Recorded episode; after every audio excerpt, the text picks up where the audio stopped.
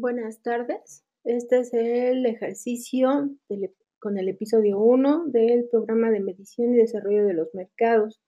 La unidad de aprendizaje se encuentra en el nivel 5, esto es octavo semestre.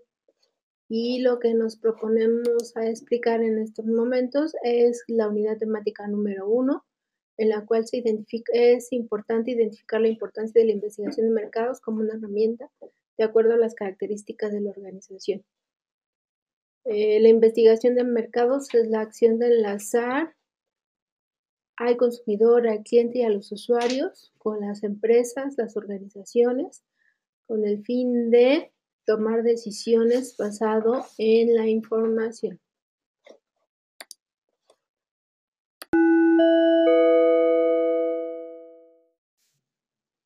La investigación de mercados es una de las actividades más valiosas de una organización debido a que es la que recopila, clasifica y transforma esos datos en información útil para la toma de decisiones.